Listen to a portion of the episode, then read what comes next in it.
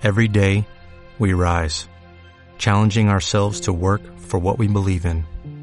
At U.S. Border Patrol, protecting our borders is more than a job, it's a calling.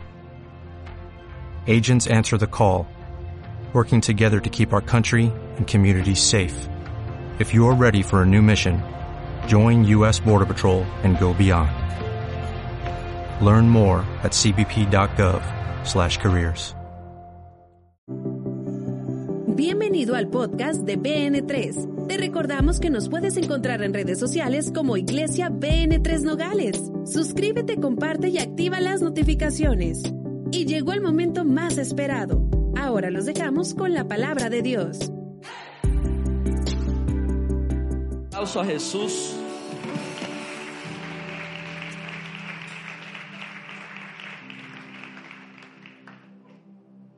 Uf. No, no, esto empezó loco. El miércoles pasado yo les dije, yo les dije, septiembre viene con la piñata gorda. ¿Se lo dije o no se lo dije? Yo les dije, prepárense y les dije, estoy viendo testimonios de gente que está viniendo y está viviendo milagros financieros impresionantes porque se van a abrir la ventana de los cielos y las ventanas de los cielos ya se están rompiendo, literalmente se están rompiendo. Y el lunes me hablan y me dicen, lo necesitamos ver ya, me dicen, ya, ya, ya, ya, lo necesitamos ver ya. Y yo dije, Padre de la Gloria, no, sí fue el, el lunes, no fue el lunes, ¿verdad? Fue el jueves. ¿Fue el jueves? El jueves fue el jueves. El jueves y me dijeron, tiene que haber una respuesta mañana viernes. Y yo le dije, el, viernes me hablaban y le dije, no puedo, todavía no tengo respuesta. y bueno, hemos estado en pláticas y... Ay, no sé, no sé. Estoy como el rey David, alzaré mis ojos a los montes, ¿de dónde vendrá mi socorro? Mi socorro viene de Jehová, el que hizo los cielos y la tierra. Ese ha sido mi salmo este, esta semana. Y bueno, hemos estado hablando que se abren las ventanas de los cielos, va a haber cielos abiertos, lo creo firmemente. Y ponte muy profético, mi estimado, así que se oiga ese piano, porque vamos a fluir hoy, vamos a, vengo en, un manto profético esta noche. ¿Cuántos dicen amén?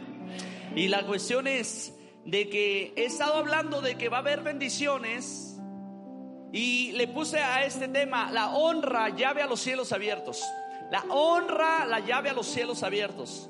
Y es muy importante que yo pueda hablar este tema este día, porque Dios va a abrir las ventanas de los cielos, Dios va a derramar bendición hasta que sobre y abunde. Yo no sé si hay alguien que puede creer esto.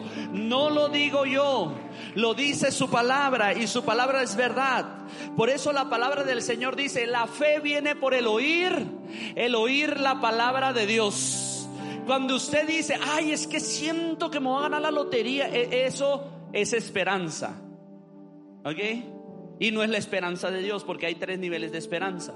Esa es la esperanza humana. Cuando usted dice, ay, es que siento que todos los primeros de enero sentimos que ese es nuestro año. Hasta que 2020 vino y nos calmó a todos, ¿no? 2020, este es mi año, el año de la visión perfecta, el año donde todo va a salir bien. Y dijo, señores, siéntense y váyanse a dormir. Y de ahí pasamos un eterno eh, natalicio Benito Juárez, no sé si lo acuerdan, desde el 16 de ese Benito vino con todo ese, año 2020. Celebramos el natalicio Benito Juárez y ya no volvimos hasta el otro año. Así es que ya no se va a celebrar el natalicio Benito Juárez de ahora en adelante, lo digo yo. Es peligroso ese Benito. Pero bueno, las cosas se pusieron de una manera que todos teníamos la esperanza y eso no es fe. ¿Ok? No es pensamiento mágico positivo, ese es tú que dices, va a pasar, va a pasar. Yo creo, portarte bien deberías. Si andas haciendo las cosas mal y todavía te pones de pensamiento mágico positivo, yo lo llamo, yo lo atraigo, yo lo llamo, yo digo, y viene para mí, y estoy llamando a las cosas que cállese. Eso no funciona. Dice la palabra de Dios, la fe viene por el oír, el oír la palabra de Dios. ¿El oír qué? Bueno, su palabra dice, yo abriré las ventanas de los cielos y derramaré bendición hasta que te sobre y hasta que te abunde. Entonces, cuando tú crees eso, eso es fe, porque no lo dijiste tú, no lo dijo tu pensamiento mágico positivo. No, ay, no, está muy serio, no lo dijo tu esperanza, lo dijo Dios. Yo abriré las ventanas de los cielos y derramaré bendición hasta que sobre y te abunde. Hay alguien que lo puede, hay, que, hay alguien que puede dar un grito de victoria. Entonces, ese tiempo se está llegando para este, estos días. Yo creo mucho en el mundo espiritual, creo mucho, como les he dicho, en, en la cultura, en la religión que practican los judíos, que en realidad ahí están todos los misterios. El cristiano lo ha reducido todo a, a orar y ni ora. Digo conmigo, amén. Si no, es que tú nomás ora y ya con eso ora. Y, dice la Biblia, no, no, no, no, no. Hay otros que lo reducen a ora y pacta con Dios, da una ofrenda. Y dice, no, tampoco. Porque la Biblia dice, no puedes traer una ofrenda si estás mal con tu hermano.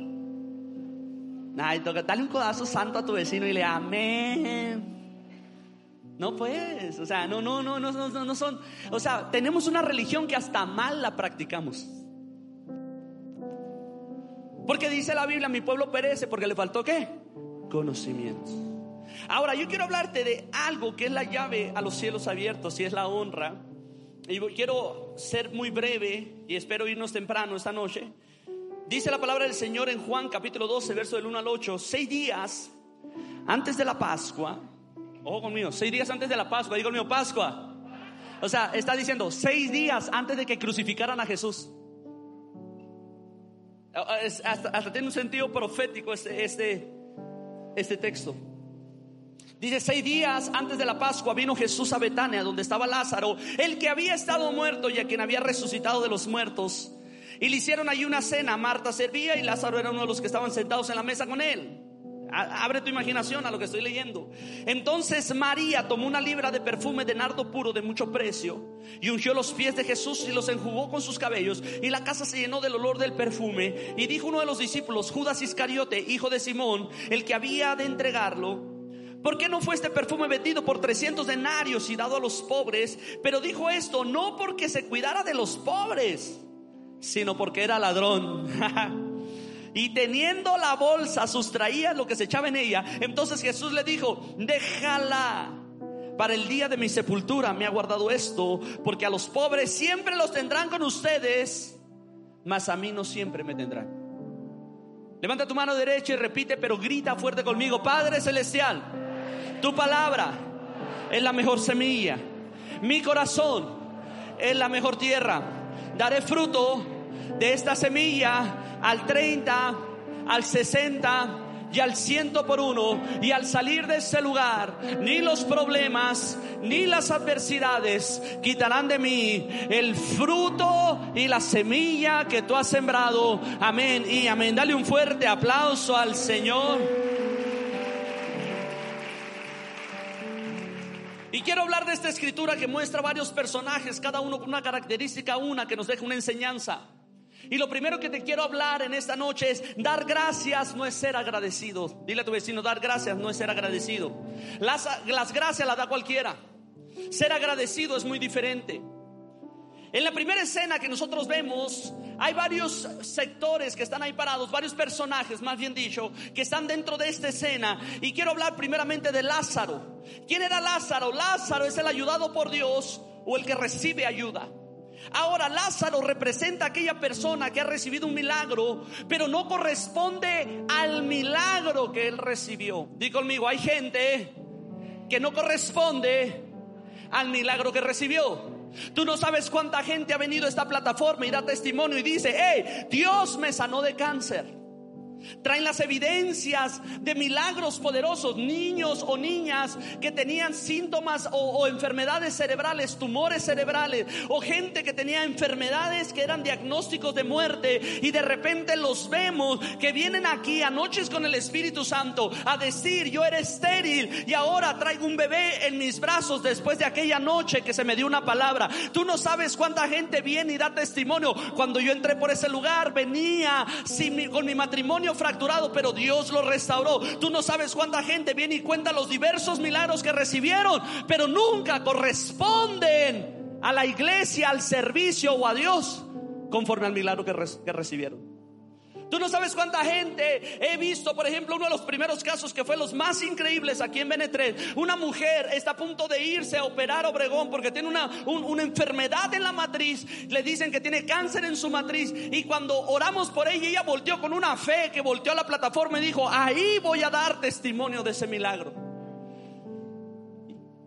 Y cuando se va el martes a la ciudad de Obregón, la abren y los médicos la cierran inmediatamente y le dicen, a ver, traigan los papeles. Se hace un escándalo, la hacen firmar documentos y le dicen a ella, lo que pasa es que cuando te abrimos para sacarte el cáncer, tu matriz no tiene cáncer.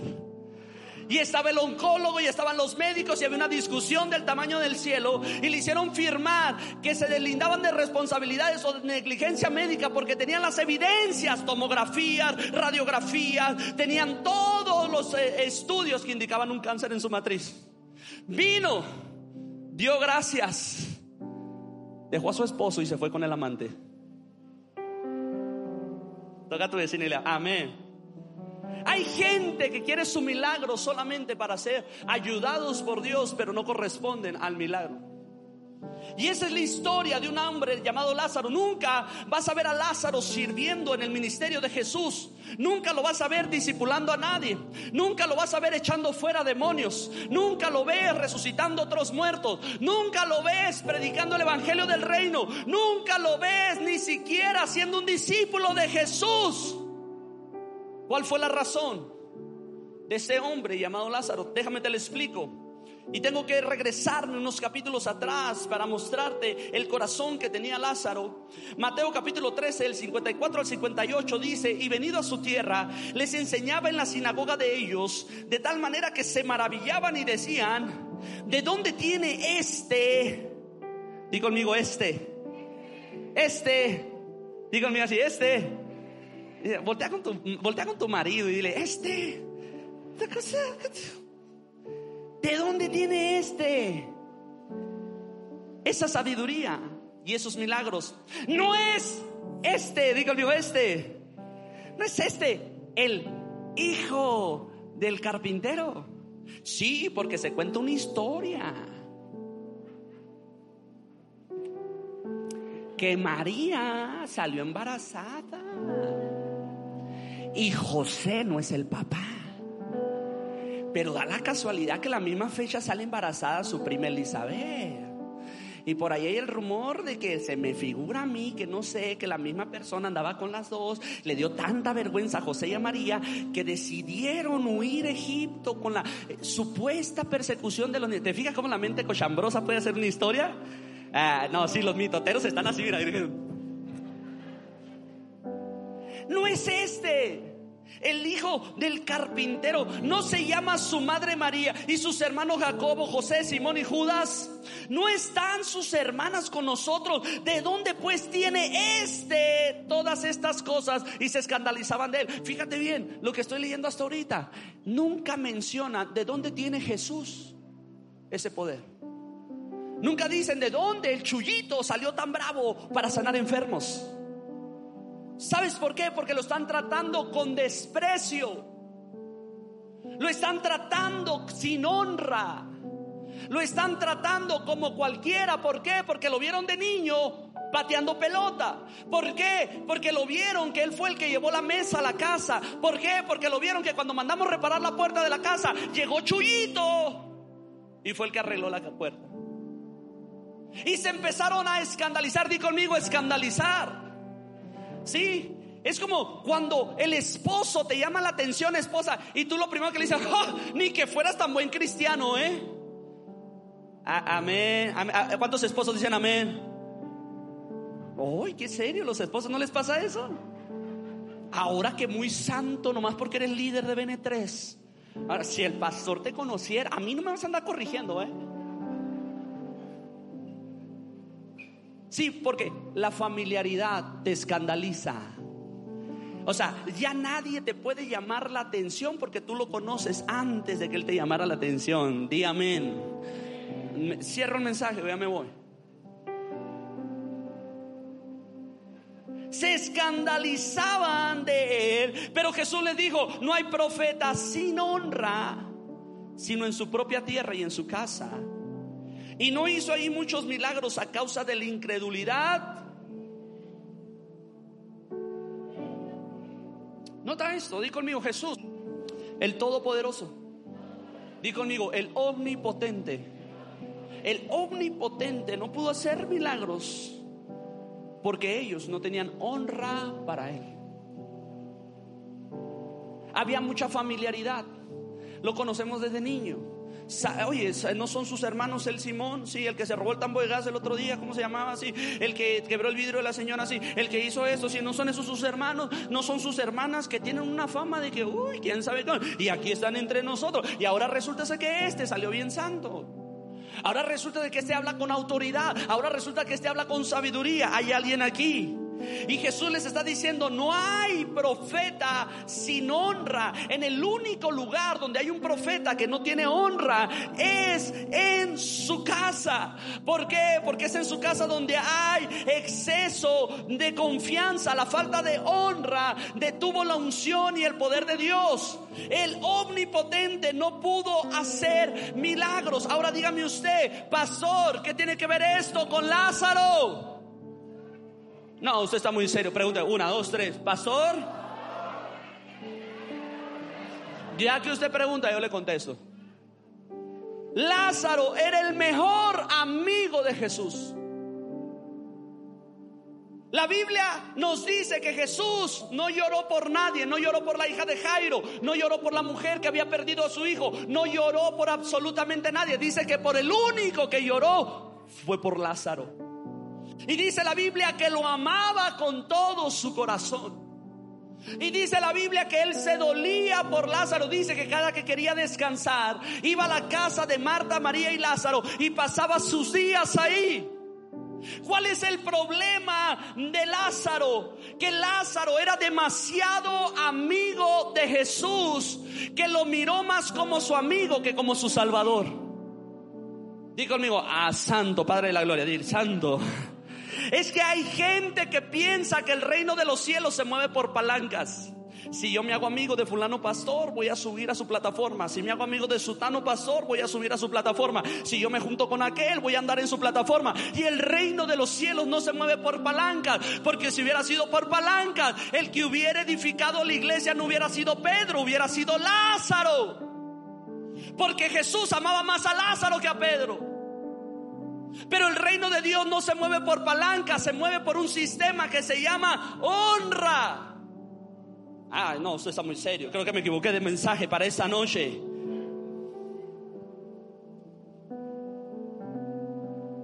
La pregunta es por qué Jesús no hizo a Lázaro uno de sus doce apóstoles, por qué no lo hizo, hizo uno de los setenta que después envió, por qué Lázaro evolución para hacer milagros, por qué Lázaro no recibió parte del ministerio de Jesús, porque Lázaro tenía un exceso de confianza y familiaridad con Jesús que detuvo la unción.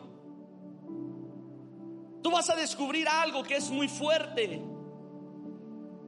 La falta de honra ha detenido a muchos creyentes de vivir cielos abiertos. estamos en la escuela profética y nos decía el pastor Geraldi Ayala. Llegué a Guadalajara, miré a mi apóstol, dice, y lo miré en un super carro de lujo. Yo me emocioné, dice, porque dije, ya viene mi carro. Y dice, la razón es que la unción siempre va a bajar por la cabeza y de la cabeza va a escurrir a las barbas. Y de las barbas va a llenar las vestiduras. Y después se va a chorrear hasta los pies. Entonces, si Dios está bendiciendo la cabeza, Dios va a bendecir los pies también. Pero hay gente que no ama ni honra la cabeza. Dicen, ¿por qué no hay milagros en mi vida?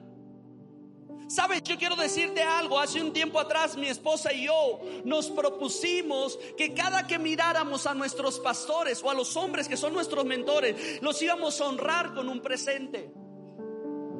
Y hay un hombre al que yo admiro mucho y le llegamos con un presente y lo separamos, mi esposa y yo, y le dijimos, pastor, mira, te traigo este presente de nuestro corazón, queremos dártelo, no, no, no, no traemos las grandes cantidades de dinero, ni traemos una ofrenda generosa, pero traemos esto que es un pequeño detalle con el corazón de alguien que te honra. Para esta ocasión era la segunda ocasión que yo tenía que pararme en un estado de honra con este pastor. Y lo tenía que reconocer y en una ocasión frente a sus discípulos.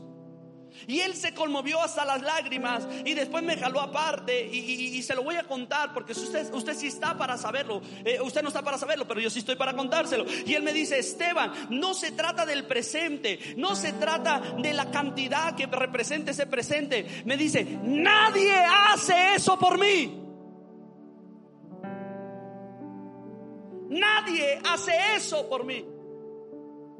Pero ahora entiendo, dice, el nivel de iglesia que se está levantando en Nogales.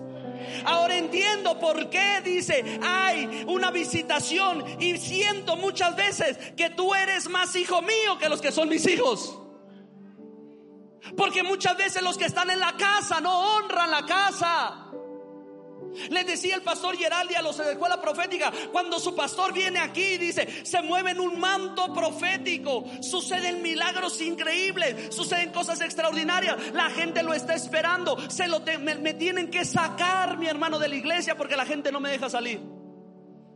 Y verifican y me hablan y me dicen palabra que soltaste, palabra que se hizo realidad, milagro que desataste, milagro que se hizo realidad, cosas que sucedieron. Y la gente de afuera te honra más que la gente de adentro.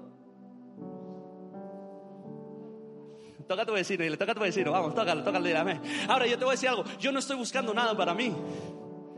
Yo no necesito, porque a mí tu honra, a mí no me quita unción o me da unción. El detalle es que la honra te priva o te da milagros al doble a ti. Yo no sé si hay alguien que me está entendiendo. Porque quiero contarte esta historia. El que honra recibe doble porción. En Lucas capítulo 17 del 11 al 19 dice que vinieron 10 leprosos y le rogaban a Jesús por sanidad. Y Jesús les dijo, hey, vayan y preséntese delante del sacerdote, que los mire. Va a ser un ritual de purificación y los va a decretar sanos delante del pueblo. Pero dice que cuando iban en camino se dieron cuenta de que estaban curados y solamente uno, di conmigo, uno, regresó Ahora, yo quiero que notes lo siguiente. Entonces uno de ellos, viendo que había sido sanado, volvió glorificando a Dios a gran voz y se postró rostro en tierra a sus pies, dándole gracias. Y este era, ¿era qué? Y nota lo que dice Jesús. Respondiendo Jesús dijo, no son diez los que fueron limpios y los nueve donde están. No hubo quien volviese y diese gloria a Dios, sino este extranjero. Di conmigo, el que no era de casa. Di conmigo, el que no era de casa. Dice, este extranjero. Y mira lo que sucede. Y le dijo, levántate, vete, tu fe te ha. Los otros nueve fueron sanados. Este fue sanado y fue salvado. Hay alguien que le pueda dar un fuerte aplauso al Señor. Recibes por doble porción. Ahora no te estoy pidiendo regalos para mí. Hay gente que ni siquiera honra la casa. Hay gente que ni siquiera honra a sus líderes. Hay gente que no honra lo que está sucediendo. Y si Dios va a traer una visitación sobre BN3 y estamos decretando que va a haber y declarando en el nombre del Señor y creemos en los tiempos que se están moviendo que va a haber cielos abiertos, tú necesitas darte cuenta que necesitas moverte bajo niveles de honra. Los que sirven honran la casa. Ojo con esto, los que sirven honran la casa. Pero ahorita voy a ir más adelante, porque no solamente es eso. Los que sirven honran la casa, los que ofrendan honran la casa, los que diezman honran la casa. Pero hay gente que se va a niveles mayores. Yo quiero decirte que esto es muy tremendo. Porque un día yo llegué a un funeral y aquí en Nogales me dijeron, se murió una señora, quiere que usted vaya. Eran mis tiempos de pastor joven. Y yo dije, ay caray, dije, iré, no iré. Desde la señora, desde, eh, pues sí la conocía, pero así como que digamos amigochos, así como que, eh, eh, pues tengo que ir y lo está pidiendo usted, pastor. Y me pongo mi traje negro y llego mm, a dar el sepelio. Doy el sepelio, mi hermano, toda su familia se convierte a Cristo. Aproximadamente 200 personas aceptan a Jesús en su corazón. Me empiezan a preguntar, pastor, véngase a Nogales, Arizona, a abrir una iglesia, déjelos de Nogales, Sonora ahí, hombre, al cabo que ni lo honran. En fin, era el chiste ese. Ok, desde entonces me dicen, véngase, pastor, para acá y lo que usted quiera. Y luego me llama su hija y me dice, mi abuela dejó una herencia. Vamos a estar recibiendo una cantidad, la familia, mensual y me dijo que separáramos los diezmos y se los diéramos personalmente a usted. No eran para la iglesia, eran para usted. Porque usted la alcanzó para Cristo. Ella no podía ir a la iglesia por su enfermedad pero él alcanzó para Cristo. Y si ella pudiera ver que ahora sus hermanos y toda su familia aceptaron a Cristo, yo creo que se levanta del cajón, me dice, y le da gloria a Dios y se vuelve a ir al cielo. Honra aún después de muerta. Y mensualmente llega su familia y me da un dinero. Usted no está para saberlo, pero yo sí estoy para contárselo. Y la honra sigue, y la honra ha bendecido a sus nietos, a sus sobrinos, ha bendecido a sus hijos, ha bendecido su casa. A, ellos vienen y me cuentan, pastor, oró por esto y hubo un milagro, pastor, oró por aquello y Dios lo hizo como usted lo dijo. El detalle es que tú tienes que saber que cuando hay una cabeza en el lugar al que tú perteneces, la cabeza va a estar recibiendo dirección del cielo. Por eso la palabra del Señor dice, fundamentados sobre el fundamento del apóstoles y profetas. Está hablando aquellos que van a traer el diseño del cielo y lo van a revelar para el pueblo, para que sean edificados, perfeccionados, engrandecidos Ahora, yo no te estoy pidiendo ni riquezas, ni dinero, ni nada para mí. Pero sí ten respeto y honra, no a mi manto, mi hermano, no a mi nombre, perdón, sino a la autoridad que Dios puso sobre mí. A mí me encanta porque pastor José Ramírez Santiago tiene una hermana que su hermana es pastora en una ciudad, en un pueblito, tiene una iglesia de tres mil gentes y en el otro pueblito tiene otra de dos mil gentes. Tiene cinco mil discípulos en todo, por todos. Ella predica en la mañana aquí y en la noche acá. Lo que sucede con ella es que su esposo es ciego y ella tiene que estar dirigiendo la iglesia prácticamente. A su esposo, él predica, cieguito predica, y le pasan el mensaje, nomás le dicen los puntos a tratar, ¿no? Le, dicen así como el pastor, no, vamos a hablar de esto y, él empieza a fluir en el mensaje. Milagros poderosos. La hermana se ha hecho multimillonaria en este último tiempo. Dios la ha visitado, la ha bendecido porque le salieron negocios a su esposo, le salieron negocios a ella. Ellos no viven de la iglesia, ellos aportan a la iglesia. Ellos han comprado edificios. Y es la, la unción que le pido al Señor. Yo cuando miré a esta hermana, yo le dije, venga, pero yo quiero que veas cómo se dirige a su hermano. No le dice, ¿qué onda, mi chepe? Mi pastor, no, no, no, no el pastor, mi pastor, ¿cómo te encuentras? Mi pastor, ¿cómo estás? Mi pastor, mi pastor, porque ella no está reconociendo al niño que ella cuidaba, ella está reconociendo al pastor que le cayó la unción apostólica. Y yo puedo ver la bendición. Yo lo que te estoy hablando es que tú tienes que honrar a la casa y tienes que honrar la vida que hay en esta casa. Pero quiero hablarte de servicio, pero no compromiso. Di conmigo servicio, pero no compromiso. Estaba en esa escena Marta. Marta significa la dueña o la señora. El origen arámico de Marta significa amante o concubina. Esta mujer es reconocida por su servicio, pero de que sirva no habla de que tenga honra. Di conmigo, de que sirva no habla de que tenga honra. Ay, Padre de la Gloria, dile, esto es discipulado, que saco el dulce y ya se me está amargando la boca. Ella servía, pero no estaba comprometida con la visión y con la causa de Jesús. Ella servía, pero tenía el derecho, como servía, de reclamarle a Jesús. ¿Por qué no estuviste aquí cuando mi hermano se murió? Toca a tu vecina y le siento a Dios aquí. Ella creía que por su servicio le podía decir a Jesús lo que sea. Dile a mi hermana que se venga a servir acá y que no esté ahí escuchando tus mensajes. Ella creía que podía demandar. Jesús mira cómo está mi hermana a tus pies y que venga a ayudarme a servir. Su exceso de familiaridad con Jesús le hacía creer que podía hablarle y tratarlo como ella deseaba. Nunca vas a ver a Marta en un discipulado, nunca la ves trascendiendo, porque la honra no consiste en obras, sino en intenciones.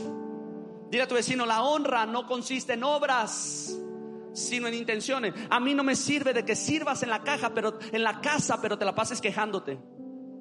Toca a tu vecino y le siento a Dios aquí. Y,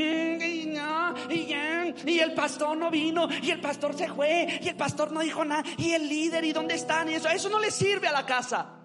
Eso solamente te va a cansar y te va a desgastar y nunca vas a ver la gloria de Dios en tu vida.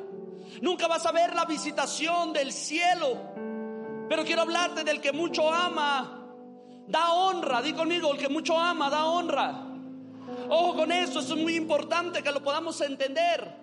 Porque he tenido de los últimos dos casos que te he hablado, yo he tenido gente, mi hermano, que cuando llegó aquí llegó destruido, sin finanzas, estuvo aquí, Dios lo sacó del narcotráfico, Dios lo sacó de una vida de persecución donde lo iban a matar a esa persona y viene aquí sin nada. Aquí Dios le da ideas creativas, empieza a hacer diseño del cielo, empieza a trabajar, levanta una pequeña empresa, luego su pequeña empresa empieza a cerrar tratos millonarios con la industria. Te estoy hablando de alguien que estuvo aquí en Bene 3 que de la noche a la mañana, en menos de seis meses, y él decía, fue Dios, fue Dios, fue Dios, fue Dios. Pero el día que cerró un contrato de medio millón de dólares, yo ya no era su pastor, yo ya era el Esteban. Y cuando hablaba conmigo me decía, es que yo te conozco, yo te acuerdo, me acuerdo de ti en la reforma, traía fulano carro y andaba con fulana gente y te la llevabas acá. Y ya no era su pastor, ahora era el Esteban. Toca a tu vecino y dile, ay, Como tú le hablas a una persona, refiere el respeto que tú le tienes a esa persona.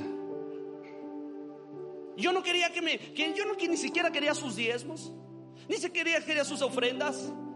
Pero cuando él dejó de tener honra, él se fue. Y lo último que miré fue un video donde estaba otra vez alcoholizado, estaba en un lugar ahí, desde, en una fiesta con puros malandros y regresó a su vida pasada.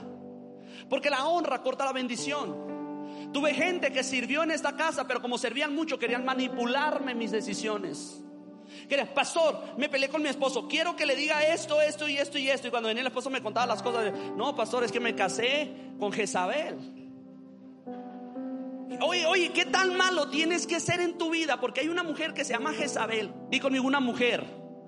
Se llama Jezabel. Mira, mi pregunta es, ¿qué tan mala sería esta mujer? Que después la Biblia le pone el nombre de esta mujer un demonio. No era que el demonio así se llamaba. Después de que conocieron a Jezabel, dijeron, este demonio le vamos a poner ese nombre y la bautizaron con Jezabel. Yo digo que el demonio hasta dijo, ese nombre no me gusta. Matarilerilero. Sí, sí, sí, sí, sí, sí, me entiendes. ¿Qué tal malo tienes que ser que le pongan tu nombre un demonio? Y de repente había gente que me quería manipular y como servían mucho me decían, no, es que como yo sirvo usted tiene que jalar conmigo. Y yo le decía, no me está sirviendo a mí, no está sirviendo a BN3, se supone que está sirviendo a Dios. Y yo no puedo caer en tus provocaciones. Pero he descubierto gente, bendito Dios el Padre, porque esa gente yo la celebraba este domingo. Aquí está mi esposa presente. Celebrábamos a la gente que hay en BN3. Celebrábamos el servicio de la gente que ama la casa, que ama el lugar de su presencia. Celebrábamos a esa gente que ama mucho y honra mucho, que lo que hace lo hace de corazón, que entiende que si me tocó dar gel en la puerta, al que le ponga gel va a recibir un milagro, que entiende que al que le dé el elote allá afuera, ese va a recibir bendición. Yo no sé si hay alguien que le puede dar un fuerte aplauso, porque celebrábamos eso. No solamente la visión de un pastor, es que tenemos a la gente correcta en el lugar correcto. Pero si es mi necesidad alinear el corazón, porque en la misma reunión nos testifica que uno que estaba ahí recibió un milagro de resurrección, pero no servía para nada. Otra servía pero solamente para buscar su propio beneficio. Pero ahí hay una adoradora que está buscando honrar. Y esta mujer trae un perfume de nardo puro en una botella de alabastro. El costo de ese perfume al día de hoy tiene un precio de 67 mil dólares. Y conmigo, Santo Padre de la Gloria. ¿Sabes por qué? Porque la honra sí tiene que ver con ofrenda. Y ofrenda no tiene que ver con dinero.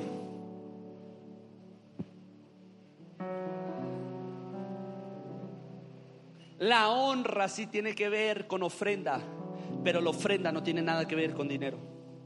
La ofrenda tiene que ver con un corazón. Si a esas vamos, la mujer de las dos blancas atrajo el corazón de Dios. Porque aunque trajo menos que todo, su corazón pesaba más que todos. ¿Hay alguien aquí que me está entendiendo? La ofrenda no tiene que ver, mi hermano, con moneda, no tiene que, tiene que ver con un corazón, no tiene que ver con servicio, tiene que ver con la intención del corazón. ¿Sabes por qué? Porque donde está tu tesoro, allí está tu corazón. La gente que es como Lázaro quieren recibir pero no tienen nada para dar. Las que son Martas quieren servir con su cuerpo pero no quieren comprometerse con el corazón. María no le importó, ella reservó lo mejor para ungir a su Salvador. Juan la llama María de Betania, Lucas la llama la mujer pecadora, Marcos le llama la que tenía siete demonios. Jesús la ama, la que mucho ama, mucho honra. Porque cuando tú honras, mi hermano, tu corazón está conectado directamente al lugar donde proviene tu bendición. Es por eso que la palabra del Señor dice, el que mucho ama es porque mucho se le ha perdonado. Cuando tú evalúas tu vida y dices, esto es lo que he recibido de parte de Dios, entonces estoy dispuesto a dar mi vida por eso. Me encanta porque el pastor Emerson decía en una capacitación que nos estaba dando y nos dijo las siguientes palabras, cuando encuentras una razón por la cual morir, entonces empezarás a vivir en serio. Cuando encuentras una razón por la cual morir, encontrarás entonces una razón por la cual vivir en serio. Porque todos queremos vivir, pero no queremos morir. Pero cuando tú encuentras una razón que dices, esto vale la pena dar mi vida por esto, entonces empiezas a vivir. Venía nuestra hija Valeria en el carro con nosotros el domingo, veníamos solos y nos empieza a decir, mamá, ¿cuántos años tienes? Y a mi esposa le dice, no, pues 26. Y me dice, ¿y tú papá cuántos tienes? No, pues yo tengo 31, le dije. ¿Ok? Y, nos empieza a decir, ah, papá, ¿cómo tú vas a cumplir 41? Mi mamá va a cumplir 37 y etcétera, etcétera. Dice, yo me acuerdo cuando decían, dice mi hija, yo me acuerdo, o sea, poniéndonos el dedo en la llaga, así, ¿no? Yo me acuerdo que cuando decían, mi papá tiene 40 años, a mí se me hacían señores viejos. Cuando decían mis amigas, mi mamá tiene 35 años, se me hacían ya bien viejitas y nosotros viéndonos así como, oh, échale, échale ganas, échale con todo. Pero les quiero decir algo, papás, dice. Todavía me acuerdo cuando nos llevaban en Portabebé a la iglesia. Todavía me acuerdo cuando viajamos a Hermosillo. Todavía me acuerdo, dice, cuando servíamos en Amor Internacional. Todavía me acuerdo, dice, cuando empezaron a servir con el pastor Jorge. Todavía me acuerdo cuando inició BN3. Y saben cuál es el orgullo que me da, dice, que están muy jóvenes para lo mucho que han hecho y todo lo que les resta por hacer. ¿Sabes por qué? Porque cuando encuentras una razón para morir por algo, empiezas a vivir. Mi esposa y yo cuando regresamos del mundo y habíamos pasado cuatro años y medio en oscuridad, mi esposa me dice, cuando entré a los caminos de Dios nos fuimos, pero con todo. Sin freno, ¿por qué? Porque ya habíamos perdido mucho tiempo. Y yo te quiero decir algo, honramos en mi vida pasada, honré a muchos hombres de Dios. Que lo que yo pudiera pensar es, ya no vuelvo a honrar a los hombres, me hicieron una eh, herida en mi corazón. Pero cuando yo entiendo que la honra no va a venir si no puedo honrar a ese hombre que Dios ungió, entonces es por eso que usted va a ver que yo honro. Yo le digo a mis discípulos, y lo saben los líderes, le digo, si alguien dice que es pastor, ustedes no investiguen si es pastor, honrenlo. Trátenlo con respeto. Ahora que estaba el Nebro en su posición, le he dicho, si sabes, si te enteras que está un pastor ahí, pásalo a la primera fila, atiéndelo en tu oficina, atiéndelo primero. ¿Sabes por qué? Porque a mí no me interesa saber quién lo puso de pastor, ni me interesa averiguar. Lo único que hago es honrar lo que creo que Él dice, que Él sabrá sus cosas con Dios. Pero ese es un sistema en el que yo me muevo. Yo pudiera decir, los hombres fallaron.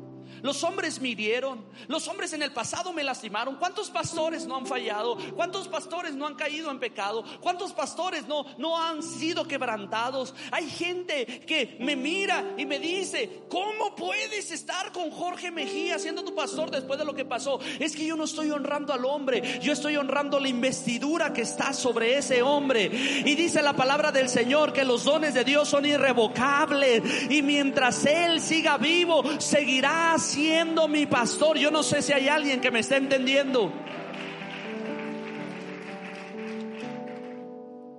La honra soporta la ofensa, porque el quinto personaje de esta historia es interesante, es un espíritu llamado Judas, que busca pagar la honra. Judas no se entrometió con Lázaro testificando de su resurrección. Judas no se entrometió con el servicio de Marta. Judas se molestó con el derramamiento del perfume en honra a Jesús. Ahí sí fue cuando reclamó. Y hay que cuidarnos de este espíritu. Ojos, te estoy hablando de honra, la llave a los cielos abiertos. Pastor, porque he estado con los cielos cerrados en mi casa.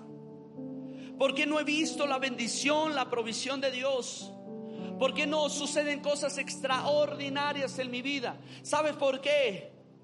Porque hay gente que está en la iglesia, camina con Jesús, pero no tiene honra al mismísimo Jesús. Hay gente que ha pasado toda su vida en una iglesia. Es que desde que yo nací, yo soy hijo de pastor, yo soy hijo de, mi papá era cristiano, mi mamá era cristiana, yo nací en la cuna cristiana, y han pasado y están tan familiarizados con el mundo cristiano que no saben honrar. Ellos murmuran y critican a su pastor. Ellos hablan murmuración de sus líderes. Ellos contaminan la iglesia buscando los defectos y no buscan los aciertos. Ellos están más enfocados en lo malo que en lo bueno. Ellos se molestan si le llaman la atención. Tú no sabes, uy, tengo unos discípulos, mi hermano. Oye, hiciste mal esto. No, es que usted no sabe, es que yo estaba, me dormí bien cansado, me desperté bien esto. sí, Martito. Y luego me pregunta, pastor, ¿y, por qué ya no me llama? Porque te llamo y eres el que el quejitas, mi hermano. Déjeme le doy una crítica constructiva y no ha construido nada en su vida. Déjeme, pastor, déjeme le pego una exhortada porque usted no está haciendo bien las cosas. Una pregunta, ¿cómo está tu casa y tu familia? No, no, no quieras venir a recriminarme porque Judas fue el que dijo, Jesús detén eso inmediatamente. No, no es correcto. Yo no sé, cuídate de esas personas que cuando estás sirviendo no te dicen, no se te hace que te están explotando en BN3. Cuídate de esas personas, es un espíritu de Judas que quiere que detengas el perfume de nardo puro que estás derramando para Dios. no se te figura que el pastor es bien aprovechado, ahí los tiene todo el domingo nomás y le da unos burritos ahí todo frío.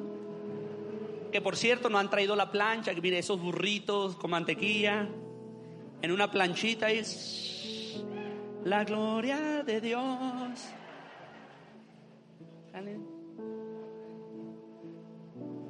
Hoy lo bajo la hermana del café, una regañada parte del café. Te pide el boleto y ya se lo diste y te lo quiere cobrar. Y... No, te, te va a explotar el pastor, yo lo conozco, te va a explotar. Es un espíritu de Judas. Es un espíritu que quiere que detengas el frasco de nardo puro que estás derramando delante de Dios. Y tú tienes que saber contestarle y decirle, hey, no es para Esteban Ramos. No es para Esteban Ramos, es para el Señor. Es para Dios. Ojo con eso. No es para BN3, es para Dios. Cuando tú puedes entender que todo lo que tú haces es para Dios, de ahí vendrá tu recompensa. Por eso la palabra del Señor dice, todo lo que hagan, háganlo como para el Señor. Pero no como si fueras Marta, que te atreves a reclamarle, ay, ¿por qué no llegaste a tiempo, eh? Oye, dile a mi hermana que venga para acá y haga las cosas que... Porque inmediatamente... ¿Qué harías si estuviera Jesús en este lugar, en este momento parado frente a ti? ¿Qué harías? ¿Qué harías? Sé que esta pregunta ya parece cliché de los pastores, pero es en serio. ¿Qué harías si Jesús estuviera parado frente a ti? ¿Qué harías? ¿Qué pasa si te dijera que Jesús sí está parado frente a ti cuando estás sirviendo, cuando estás entregando tu ofrenda, cuando estás trayendo tu perfume de alabastro y lo estás poniendo ¿Qué harías? ¿Qué te haría pensar si yo te dijera, si está ahí, está tomando en cuenta lo que estás haciendo y está pesando y midiendo tu corazón? María soportó los pensamientos del fariseo que la llamaban pecadora, porque uno de los eh, textos dice que un fariseo estaba y dijo, si supiera Jesús, ¿quién es esta mujer? Siete demonios. ¿Alguno de ustedes le ha dicho a su esposa, parece que traes el diablo adentro? O, esposa, su esposo le ha dicho eso. Esta traía siete. Imagínate cómo estaba la señora. ¿Hay alguien aquí? Siete. Uno de los textos dice que era prostituta. Y dice que Jesús estaba viendo el corazón del fariseo. Porque Jesús cuando está aquí y hay alguien trayendo honra, Jesús, Camila, ah, ah, ven, Camila, ven, la modelo de la predicación de ahora, toca mis pies. Jesús está viendo este acto, pero está pesando el corazón de todos los demás.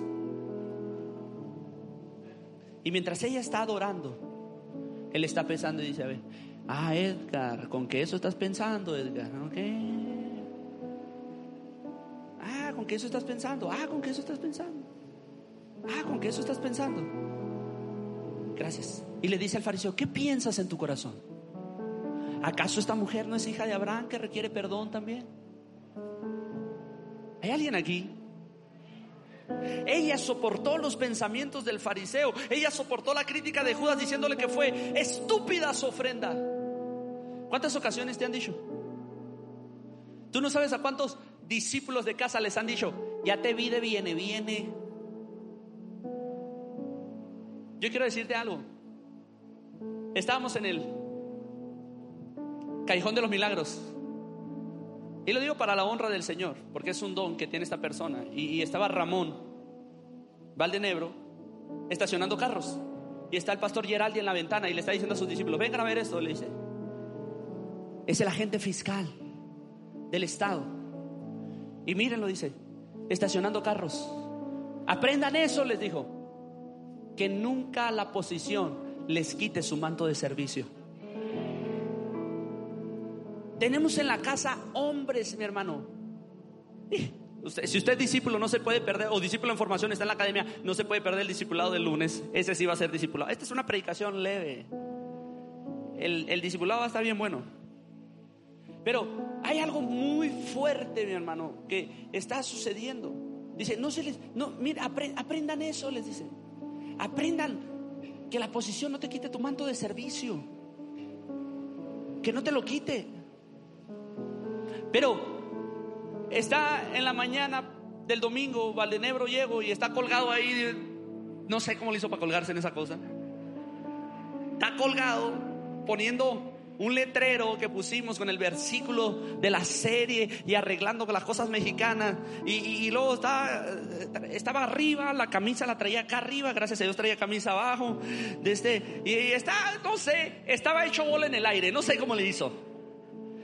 Como si todo Nogales que lo conoce y conoce su posición, hubieran pasado por ahí y le estaban tomando fotos. Paparazzis y estaban corriendo las críticas en los grupos de los partidos contrarios. Miren a la gente fiscal.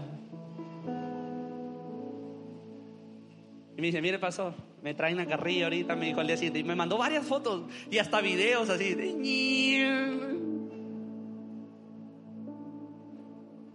Pero él entiende que primero es hijo antes que ser la posición política.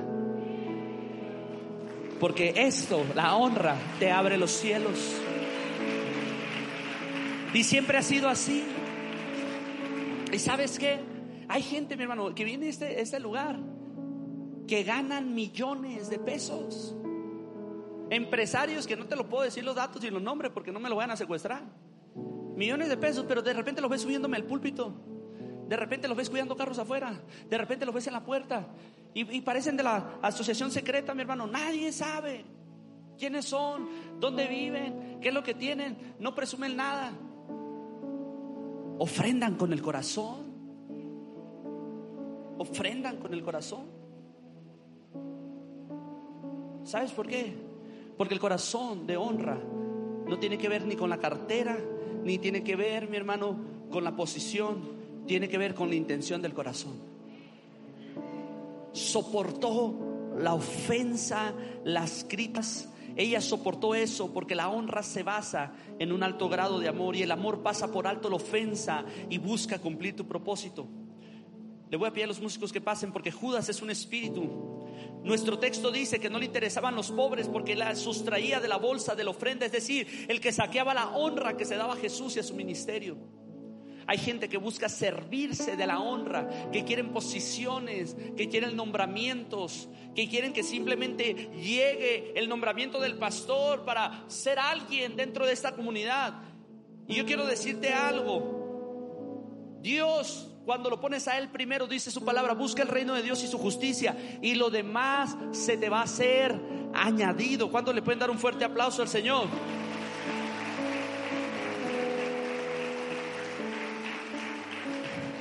El espíritu de Judas es un espíritu religioso que busca drenar el reino de Jesús porque el reino viene por honra. Se manifiesta el espíritu de Judas murmurando, desanimando, llevándose bajo, llevándose las promesas de la gente.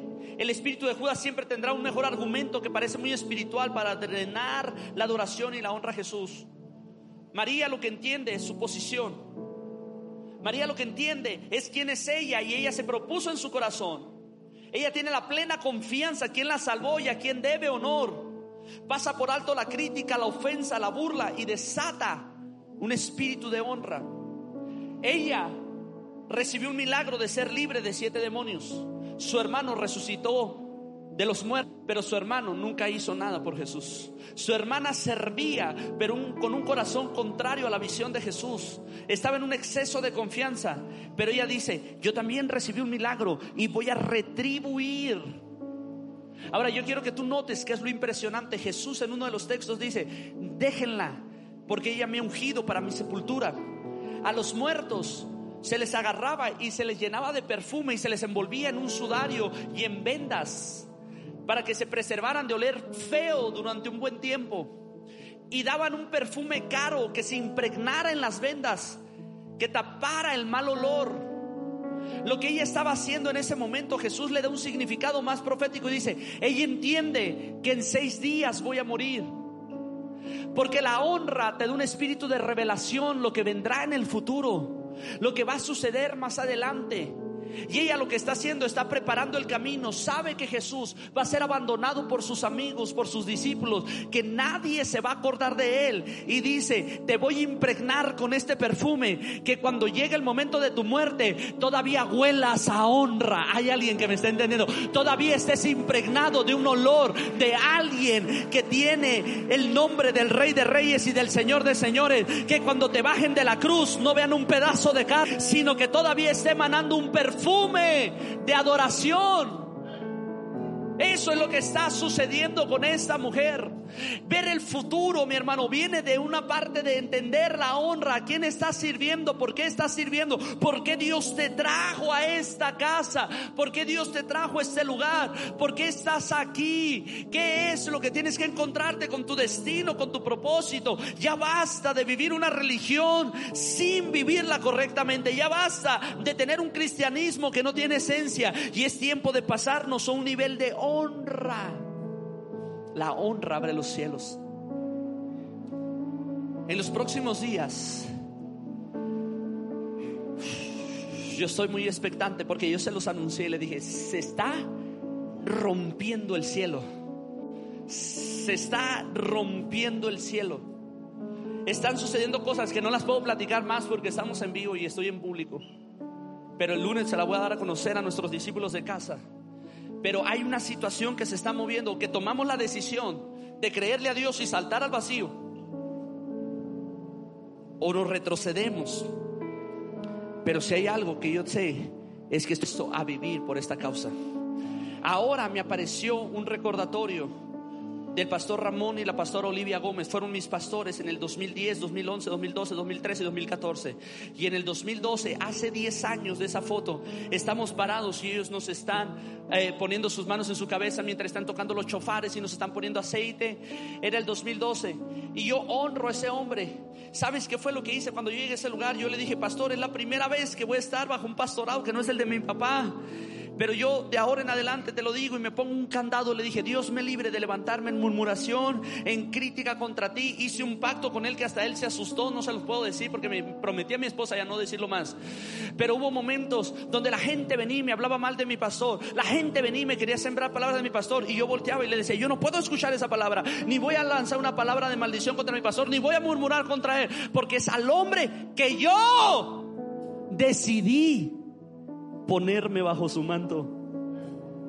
Yo decidí, a mí nadie me trajo, a mí nadie. Yo, yo, yo, yo no entiendo esa gente que me dice, el Señor me trajo a BN3.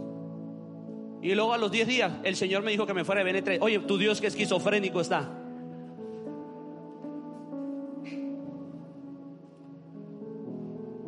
Si tú decidiste estar aquí, es por tu decisión. Si no puedes honrar, te puedes ir.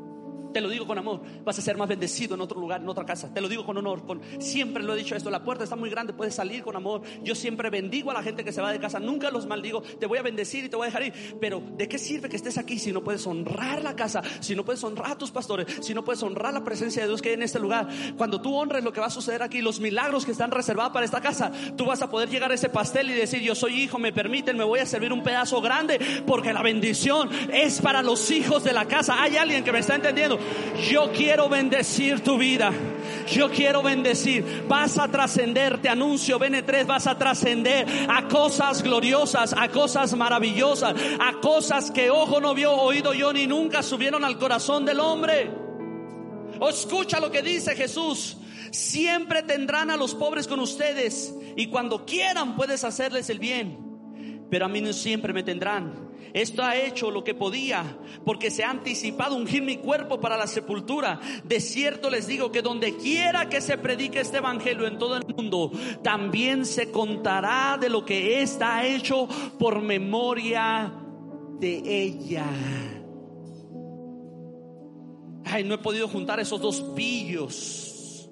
No los he podido juntar.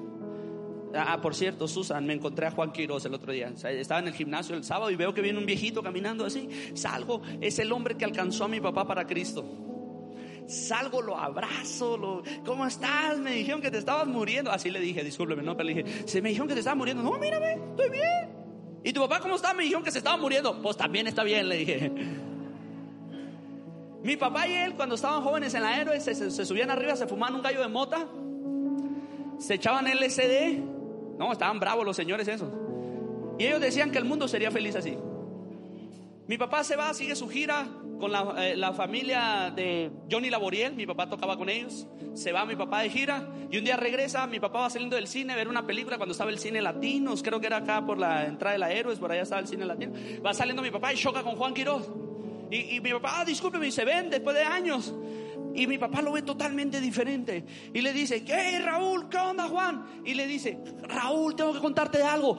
Jesucristo cambió mi vida y le empieza a hablar de Jesús. Y mi papá se pasa una noche oyendo de la predicación del Espíritu Santo, el Señor lo toca, se transforma, se trae a mi mamá de Guadalajara. Y juntos empezaron un movimiento junto con otros hombres que alcanzó todo México, todo Latinoamérica, enviaron pastores a Australia, enviaron pastores a África, abrieron iglesias por todas partes del mundo. Y te quiero decir algo, ahorita tú lo ves y parece un hombre insignificante, pero yo cada vez que lo veo lo abrazo y lo honro porque a donde quiera que yo vaya, voy a hablar de ese hombre, porque lo que hizo fue que derramó su vida como un perfume de alabastro delante de Dios. Y hay muchas familias que me han estado hablando cuando supieron que mi papá estaba en el hospital y me decían, su papá no se puede morir, porque todavía vemos hijos espirituales de él por todo el mundo, que sabemos que tienen mucho que darnos, porque en todas partes del mundo se está hablando de un Raúl Ramos que renunció a sus giras musicales por servir a Cristo y un día se va a hablar de Esteban Ramos y se va a hablar de Benetres y se va a hablar de Aurelio y se va a hablar de eh, Jaime y se va a hablar de Edgar y se va a hablar y va a haber gente por todo el mundo contando una historia. Parecía una diosidencia, pero un día me encontré con alguien en Soriana y me habló de Cristo. Un día me encontré con un amigo en la secundaria de la prepa y van a empezar a contar historias. El Señor dijo, cada que se predique esto, van a hablar de ella. Porque los perfumes de nardo puro llenan la esencia del Rey de Reyes por todas partes del mundo. Levanta tus manos, BN3. Te estoy bendiciendo en este momento en el nombre del Padre, en el nombre del Hijo, en el nombre del Espíritu Santo. Se han levantado ataques contra ti. Te han dicho que eres un tonto. Te han dicho que tu ofrenda no tiene valor. Pero yo te digo, se va a conocer tu nombre por todas partes. Se va a conocer. Un día se va a hablar de Alfonso y Carla. Un día se va a hablar de ustedes como padres de multitudes. Un día se va a hablar de cada uno de estos líderes se va a hablar por todas partes y van a decir gracias a ese hombre, gracias a esa mujer, gracias a esa iglesia, gracias a ese servidor que un día me abrió la puerta, gracias a ese servidor que un día me atendió en el estacionamiento. Se va a hablar de ti, yo te lo anuncio, porque los perfumes de nardo puro en un corazón genuino a Jesús marcan la esencia, marcan la historia, la esencia de Jesús muerto sigue caminando en perfumes de alabastro que se derraman y la esencia de un Jesús resucitado viene cuando esas almas se convierten a Jesucristo. Jesús vuelve a nacer en sus corazones. El Hijo de Dios resucita. En ese momento yo cancelo todo espíritu que se ha levantado para burlarse de tu servicio, para burlarse de tu honra. Yo declaro que no serás alguien que solamente recibirá un milagro, sino que tendrás un corazón de retribución. Porque el que mucho ama es aquel que mucho se le ha perdonado. Y en este momento yo declaro que la gracia y el favor de Dios viene sobre ti, que los cielos se abren a tu favor, que mirarás los cielos abiertos en tu vida, en tu familia, en tus hijos, en tu descendencia, en tus generaciones. Serás marcado por el Espíritu Santo. Tu descendencia, tu apellido llevará un perfume de nardo puro que será en un vaso de alabastro ofrecido al Señor. En ese momento yo bendigo y yo declaro que en los próximos días se abren las ventanas de los cielos han estado desbordándose, han estado desbordándose, están a punto de romperse sobre esta casa, sobre aquellos que traen el reino de Dios, sobre aquellos que predican y viven el reino. En este momento yo bendigo tu entrada, bendigo tu salida, bendigo todo lo que haces, bendigo tus finanzas. Yo declaro en este momento que el Señor te visita en todas partes donde tú te encuentras. Declaro la bendición de Dios, declaro los cielos abiertos, declaro que el Espíritu Santo se recrea en ti y en tu familia. Toda maldición contra ti, todo espíritu de burla, todo espíritu que ha estado trabajando para maldecir tu vida, en este momento se va en ese momento yo declaro que toda dolencia, toda aflicción, todo espíritu de queja, todo espíritu en este momento de dolencia se va de tu cuerpo, se va de tu ser, se va de tu interior. Yo declaro que se alinea tu alma al propósito de Dios. Yo declaro que se alinea tu corazón al propósito de la honra. Yo declaro que te alinea tu corazón a la honra que Dios traerá a su nombre primeramente. Y en este momento declaro que el Señor pesará tu corazón y te va a retribuir al ciento por uno.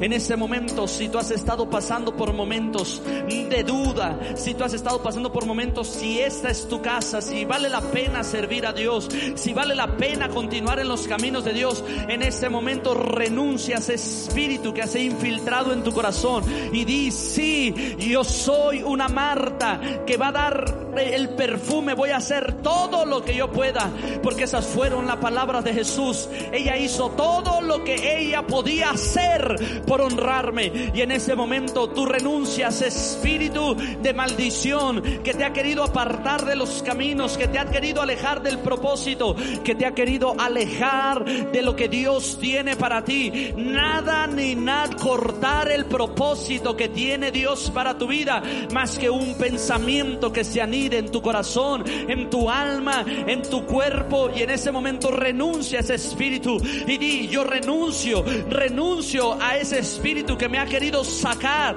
A lo mejor tú has proferido palabras de maldición y yo quiero decirte algo, dice la Biblia, amó la maldición y esta le sobrevino, despreció la bendición y esta se apartó de él. En ese momento di, perdóname Señor, hoy renuncio a la maldición y hoy Abrazo la bendición para mi vida. No habrá queja, no habrá murmuración, no habrá crítica en mi corazón, sino palabras de bendición. Alinea tu corazón en este día. Alinea tu corazón en los próximos días.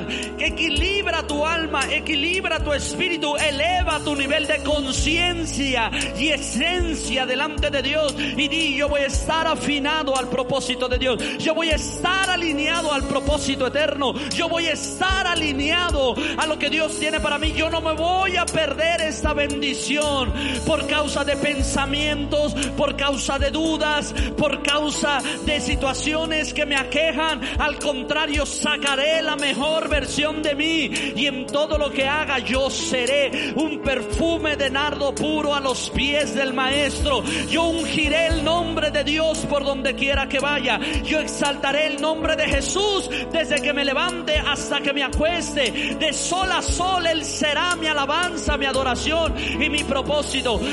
Estas cosas, empieza a hablar, empieza a declarar vida, sanidad, bendición, prosperidad. Empieza a declarar que los cielos se abren sobre ti.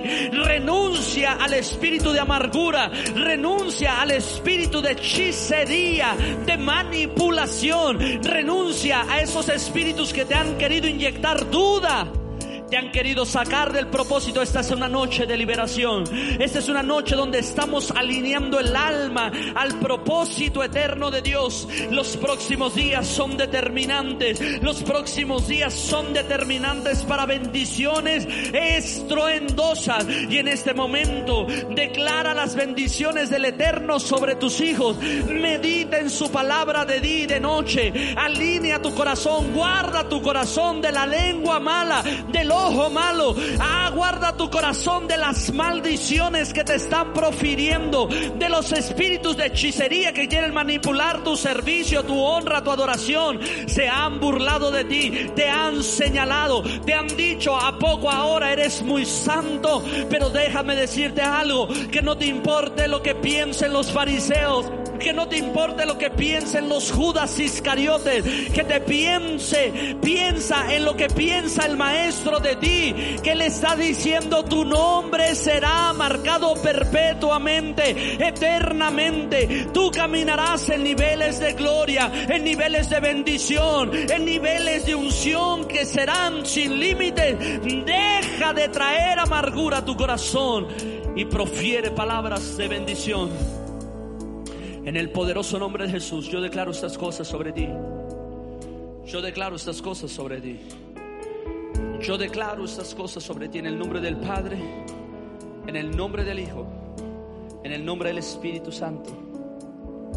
Yo declaro que los cielos se abren para ti, que serás marcado, se marcará tu nombre.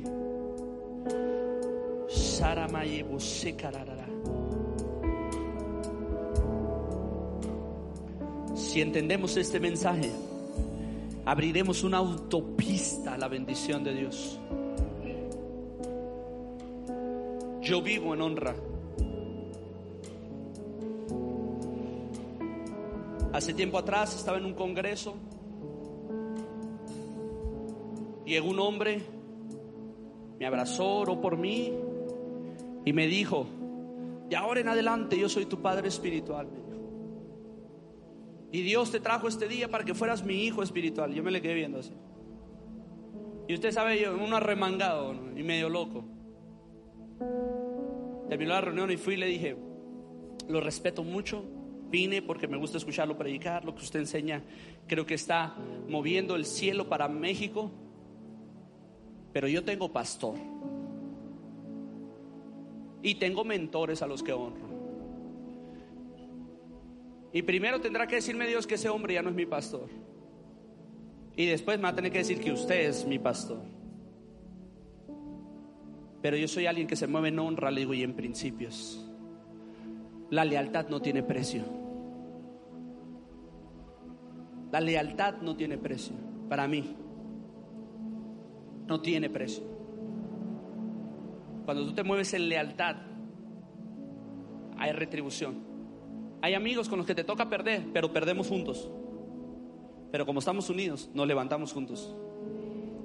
Hay amigos que me los han querido destrozar en mi cara y no los dejo.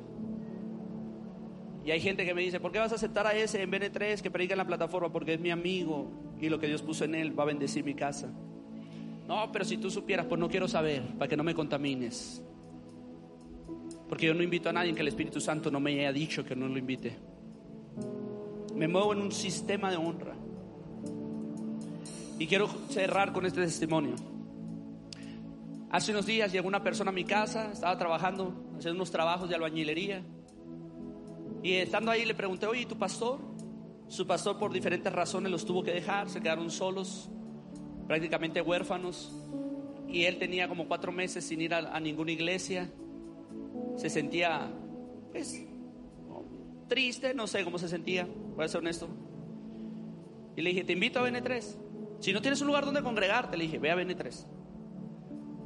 Digo, más porque no tienes pastor y porque no estás yendo a ninguna iglesia. Si estuvieras yendo a una iglesia, le digo, ni te invitaba, le dije. Digo, va, ahí le voy a caer el domingo. Y cayó el domingo. Se amarró de BN3 desde el primer día. Ayer me habló y me dijo, pastor, me dijo, tan gordos que me caen los ricos, me dijo. Le dije, ah, caray, me sorprendió el saludo, me dijo lo que me dijo, tan gordos que me caen los ricos, pastor. Pero pues la, la, la unción de BN3 es prosperidad, dijo.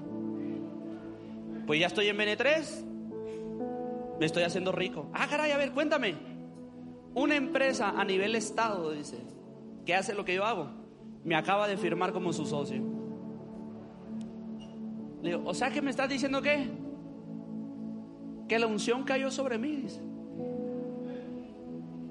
Hay gente que nos rechaza por eso y hay gente que dice, ay no, los de BN3 andan detrás de la, de la prosperidad. No, no, no, no.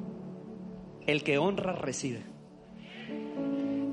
Te lo vuelvo a decir, el que honra recibe. Ahora, si a usted no le gusta que Dios lo bendiga, pues está raro su cristianismo. Pero el que honra recibe. Toca a tu vecino y le me voy a hacer millonario. Nada, pero usted lo dijo sin fe. Usted lo dijo sin fe. Voltea con tu vecino y le me voy a hacer millonario. Dile, lo siento. Voltea así, dile, lo siento, es la unción de la casa. Dile, es la unción de la casa. ¿Sabes cómo nos dicen en Nogales? Y todavía no somos. Pero en Nogales nos dicen la iglesia de los ricos. El que honra recibe. Y prepárate porque en septiembre se abren las ventanas de los cielos. Y va a haber bendición hasta que sobre y hasta que... Hay de usted donde se haga millonario y se vaya de N3.